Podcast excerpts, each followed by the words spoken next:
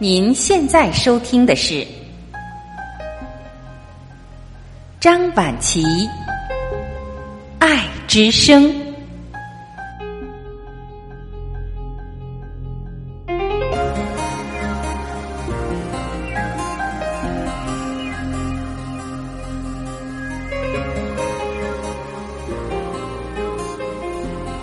各位家人，你们好，我是张晚琪。今天我们要一起分享的文章依然来自网络，题目是“当情绪上来时，头脑马上处理，这是最大的帮倒忙”。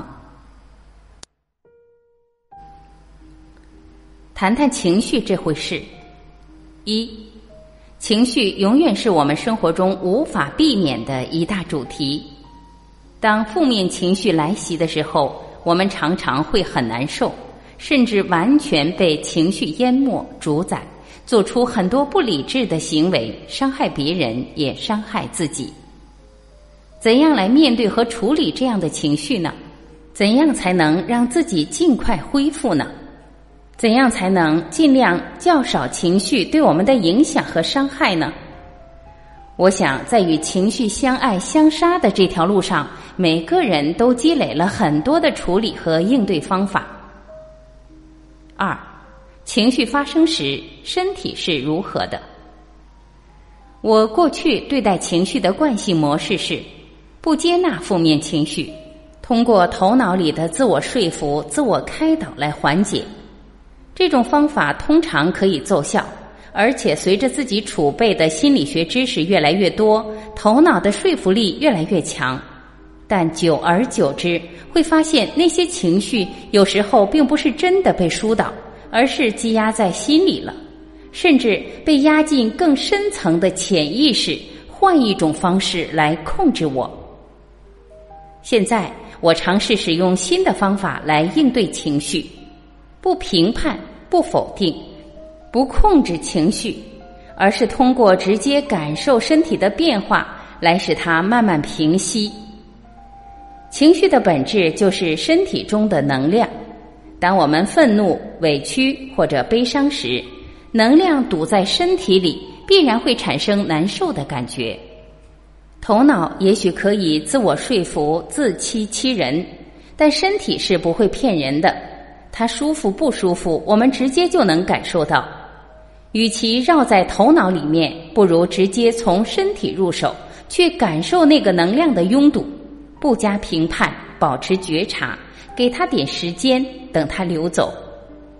当能量再度顺畅的流动起来，负面情绪自然就随之消失了。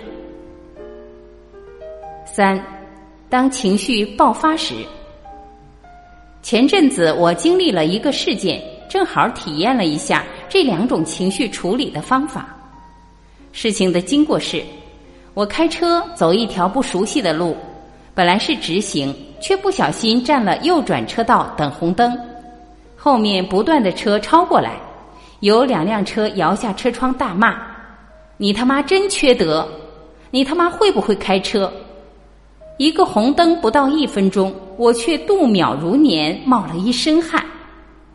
情绪的变化是：当我发现自己占道时，心里有点愧疚，头脑帮我找借口。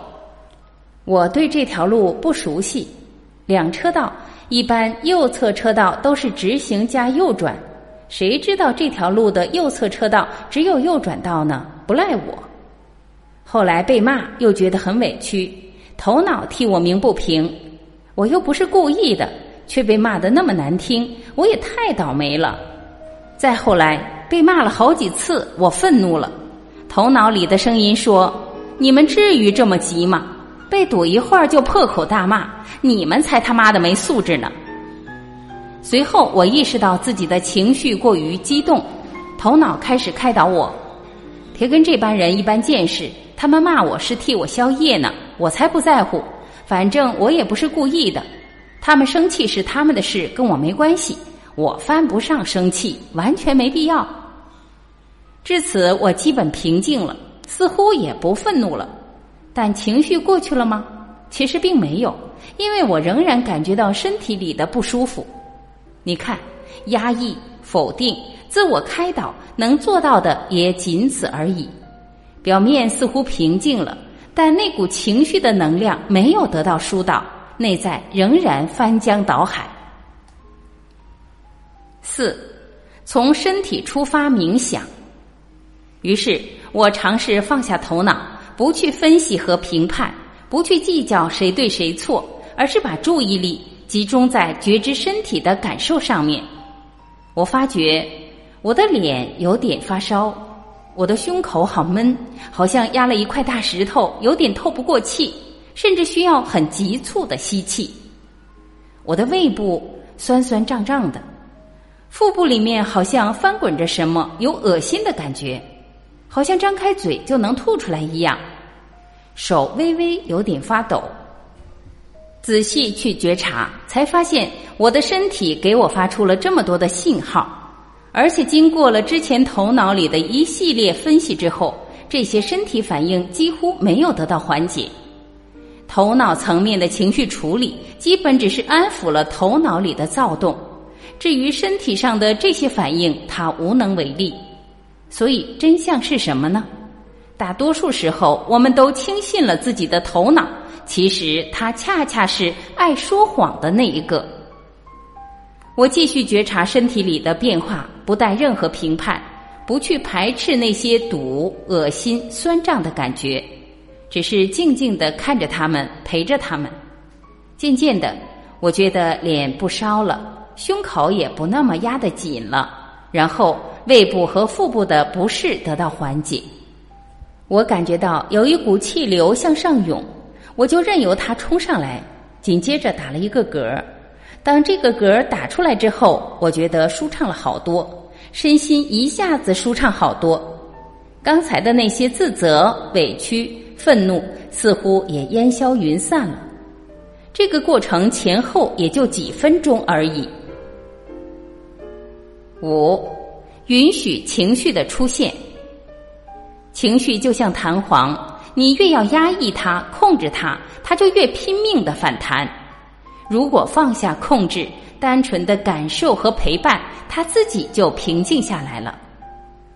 当情绪来时，我就像一只充满气的气球。头脑的处理方法只是让我的外壳更坚固，气球暂时不会爆炸。但不断充气的气球，纵然外壳再结实，也有爆炸的一天啊。而感受身体的处理方法，才是真的帮我的气球撒气。让那些冲进来的恶气、臭气流动起来，找到出口。六，与情绪相处，觉察、感受、探索。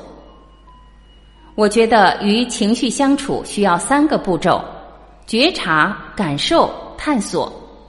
首先是在情绪来临的当下，对它升起一个觉察，自己意识到自己在情绪中。其次，不带评判的感受身体，让情绪流动起来，找到出口，得到疏导。最后，尝试去觉察触发自己情绪的按钮是什么？为什么这件事、这个人、这种处境对我来说这么难以接受？为什么我被激起愤怒、委屈的情绪？进而探索自己的内在模式。有了这样的觉察，我们的情绪按钮就不会那么轻易再被触发了。各位家人，以上就是今天我们一起分享的。生活中您是如何对待情绪的呢？您是做情绪的主人，还是情绪的奴隶呢？今天的这篇文章，您有什么新的感悟和启发吗？欢迎您留言交流分享。也欢迎您关注我们的微信公众号“爱之声之家”，那是我们共同的心灵家园。我是婉琪，感谢您的聆听和陪伴。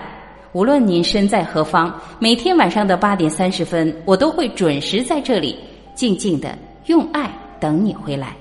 再会。